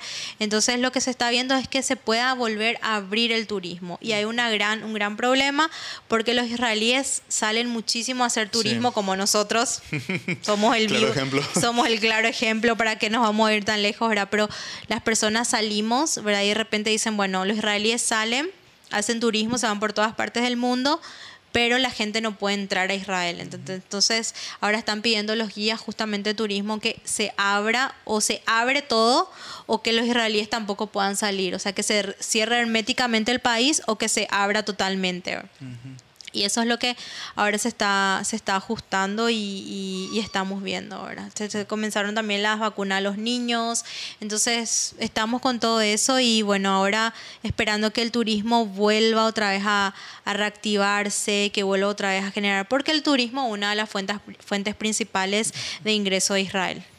Y esa pandemia, ¿cómo lo viste? Y que la chica Brea fue justamente una de esas fuentes, ¿verdad? Para que las cosas no queden muy estáticas, ¿verdad? Y empezar a activar pese a las restricciones y los encierros, ¿verdad? ¿Cómo hiciste, ¿verdad? Para sobresalir en una situación en donde nos afectó a todos de forma global. Sí, nosotros con Shai, bueno, lo que hicimos básicamente fue en, el... Nos vamos... Eh, el 2019 trabajamos todo el año, entonces el 2020 comenzamos y hacemos eh, me regala a mí el viaje de mis sueños que fue Marruecos. Me voy a Marruecos con él, nos vamos en unos cuantos días allá y volvemos con todo, ¿verdad? Con las reservaciones del año, ¿verdad? Cuando volvemos, eh, estábamos en Marruecos y ya iba leyendo las noticias de que había tal cosa. Siempre antes de dormir me decía, eh, mira, acá no, está pasando algo, está pasando, o sea, cuando empezó el tema de la pandemia, entonces yo no sé, no va a parar, va a parar. Yo estaba un poco desconfiada con el tema, ¿verdad? Con el tema. Entonces en marzo se cierra Israel. Se cierra completamente. Nosotros todas nuestras reservaciones también paran todas. Y yo le digo a Shai, bueno, esto veo veo claramente que eso podía llevarnos a una crisis, ¿verdad? Ya sea una crisis eh, matrimonial, porque de repente no tenés que hacer, estás ahí todo el día sin hacer nada, ¿verdad? Entonces, ah. o puede ser una crisis matrimonial, o puede ser una, una, crisis personal, eh, estar tanto tiempo encerrados. Yo comencé en el 2019 con la chica hebrea, pero era constante pero de repente no era, por ejemplo, solamente en Facebook era constante. Entonces, en el, cuando empieza la pandemia, yo digo, bueno, ya yo voy a activar todas las redes. Voy a activar YouTube, voy a activar eh, TikTok, voy a activar Instagram y bueno, me pongo como meta eso. Entonces empiezo con todo y veo como una forma también de poder mantenerme activa y de poder mantenernos a nosotros activos haciendo algo que sea también em, crecer en una área de nuestras vidas. Y ahí comenzamos con el tema de las redes sociales a full. O sea, 2020 fue el año que estuvimos hasta ahora, ahora Todos los días ahí, perseverantes, perseverantes, perseverantes. Y fuimos viendo el fruto de nuestro trabajo.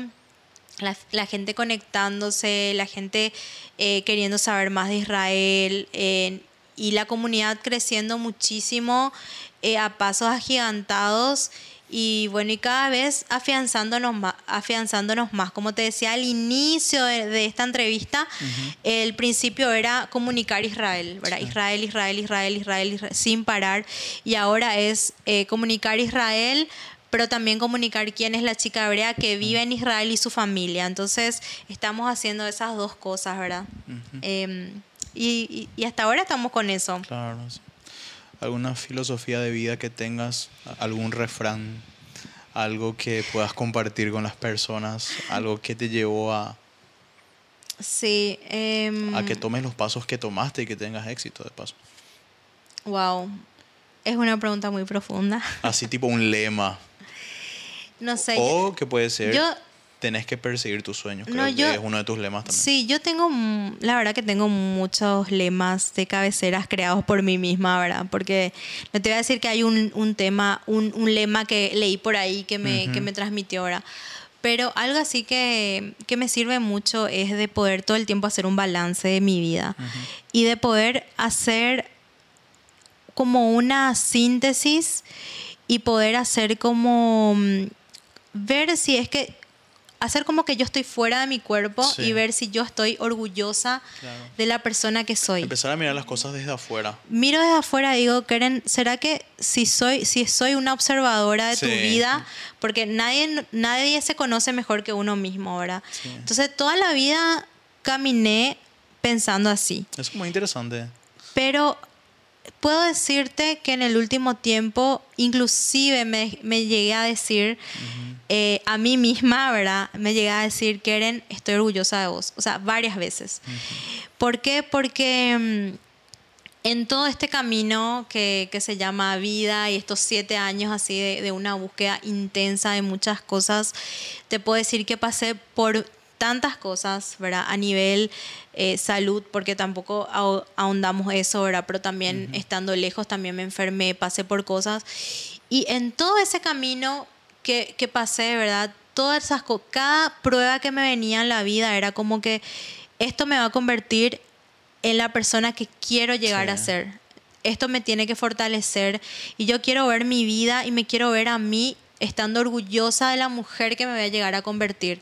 Porque yo no quiero pasar esta vida siendo una más, sino que yo tengo algo para transmitir, yo tengo algo que contar. Entonces, eso es lo que yo quiero. Entonces, cada día hago como se dice en hebreo mi heshbon, ¿verdad? Heshbon es una cuenta, cuando, cuando vas a pagar algo. Entonces, ah. es como una cuenta de, ¿será que estoy haciendo bien? ¿Qué hice en el día que me restó llegar a ese objetivo, llegar a ese sueño, llegar a lo que a lo que estoy haciendo. Entonces cada vez estoy eh, escribiendo en mi teléfono esta meta pequeña o esta meta grande tengo y, y, trabajo todo el tiempo con un propósito. Y yo creo que eso es la clave del éxito, constancia, propósito y no desistir. No querer llegar ya de una, pero saber que cada paso que vas dando en la vida cada vez te va a acercar más a quien vos a, a, tus sueños. Y una puerta pequeña te va a ir abriendo una puerta cada vez más grande y más grande. Y cada paso te va a llevar a ese sueño es el cual soñás. Yo empecé con un sueño pequeño yo solamente quería informar, quería que la gente se conecte conmigo y poder transmitir el amor a Israel. Justamente le decía a mis amigas estos días, le decía, yo veía que en mi cuenta personal la gente se estaba aburriendo de que yo, a Israel, Israel, Israel, ¿verdad? Entonces yo dije, bueno, ¿verdad? Me ayudaron, ¿verdad? Una amiga me ayudó, A decir que no tenés tanto que contar, abrite un, un perfil, ¿verdad? Y yo dije, cierto, porque va a haber gente que también es apasionada como yo, le gusta lo mismo que a mí. Yo creo que eso fue también lo que te impulsó a vos, ¿verdad? A más leer, a más escribir, a más comunicar. Entonces, hay otras personas que vas a poder ayudar con lo que estás haciendo. Entonces, eso fue lo que, lo que me llevó, ¿verdad? Y y lo volvería a hacer, ¿entendés? Aunque no fue fácil, no es fácil, pero lo volvería a hacer una y lo volvería a hacer mil veces, ¿verdad? Porque hoy en día puedo decir, estoy orgullosa y tengo algo que dejarle a mi hijo y algo que decirle a mi hijo, mira mi hijo, tu mamá dejó todo, tu mamá se fue lejos, tu mamá creyó en esto, le creyó a Dios y si yo te puedo decir algo que me inspiró en la vida, hacer todo lo que hizo y con, algo que me, que me inspira cada vez es pensar en la historia de Abraham, ¿verdad? Lej Leja. Es el nombre de una allá, que es una lectura que se hace semanalmente de una parte de la Torah de la Biblia y se llama Lej y que habla de que Abraham le creyó a Dios y salió de su tierra y su parentela a una tierra que él no sabía qué tierra iba a ser. Él no conocía dónde se iba a ir, pero él se fue. Y Abraham no se fue en busca de riqueza, porque Abraham era rico. Él en Ur era rico, él tenía todo. Tenía sirvientes. Dice la Biblia que salió con animales. ¿Quién tenía animales en esa época? ¿Quién tenía sirvientes en esa época? Solo gente que era muy rica. Entonces, una persona que a mí me inspira mucho es Abraham. Y yo siempre le digo a Dios, Dios, así como Abraham te creyó, yo también te creo y yo sé que no me vas a abandonar, porque si esto es tu voluntad, las cosas me, van a salir. Y si no es tu voluntad, no me van a salir. Entonces yo estoy firmemente segura de que estoy yendo por buen camino. Y eso es sumamente inspirador y esperamos el libro. Ah. Así que... Isra me va a ayudar a escribir. Claro que sí. algún día, algún día. No sé cuándo va a ser, pero yo sé que va a pasar. Claro que sí. Bueno, de hecho que nos dijiste ya, pero otra vez, ¿de qué forma te podemos seguir en todas las redes? Bueno, eh, me pueden seguir como La Chica Hebrea. Acá seguramente Isra va a dejar escrito. la Chica Hebrea me pueden seguir en todas mis redes sociales. Estoy en YouTube, estoy en Instagram, estoy en Facebook, estoy en TikTok. Estoy súper activa en Facebook y en Instagram para hacer para serles muy sincera, pero vamos a volver con todo a YouTube, con nuevos eh, episodios ah, y también van a haber más episodios para conocerle a la chica Brea con sus hermanos, con sus mejores amigas. que se y, viene. Somos parte de esa. y también recorriendo Israel, la tierra de la Biblia. Israel, te agradezco muchísimo por este espacio. De hecho, que te quiero decir que te admiro mucho, aunque sos mi hermano. Y también te quiero decir que esto, este video que estamos filmando el día de hoy, eh, cuando subas a la plataforma también voy a compartir con mis Javerim, o como yo le digo mal, Javerines, eh, para, el club para que ellos puedan ver, porque acá hay muchas preguntas que ellos me hicieron y que van a poder ver también la respuesta. Entonces eh, voy a subir en mis plataformas, si vos me dejas, me permitís también. Entonces también les invito a todos mis Javerines, mis Javerim que están viendo, que le puedan seguir también a Isra, mi hermano que tiene este canal precioso, los podcasts, todas sus redes sociales. Y bueno, no sé si querés decir algo. No, te robé espacio. El gusto es mío. iba a decir todo eso. Ya primero iba a esperar ahí. Bueno, Keren, muchas gracias por. Gracias por invitarme. muchas gracias por. No, pero en serio, muchas gracias, Keren, por, por poder prestarte a poder conversar de temas que que le gusta a mucha gente y que informa a mucha gente por sobre todas las cosas. Así que fue un gusto por conversar contigo. Así que nos encontramos después ahí a tomar un café. nos encontramos Esto sigue detrás de las cámaras. Hoy es Shabbat. hoy es Shabbat, así que les deseamos también de paso a todos un Shabbat shalom. Y bueno, para todos los que vieron y escucharon este episodio, esto fue todo y nos vemos en un próximo episodio de Memoria sin tinta. Nos vemos. Nos vemos. Necesitas despedirte como te despedí siempre. Sí, desde aquí les deseo a todos Shalom Lekulam, Shalom para, para todos. chao, chao.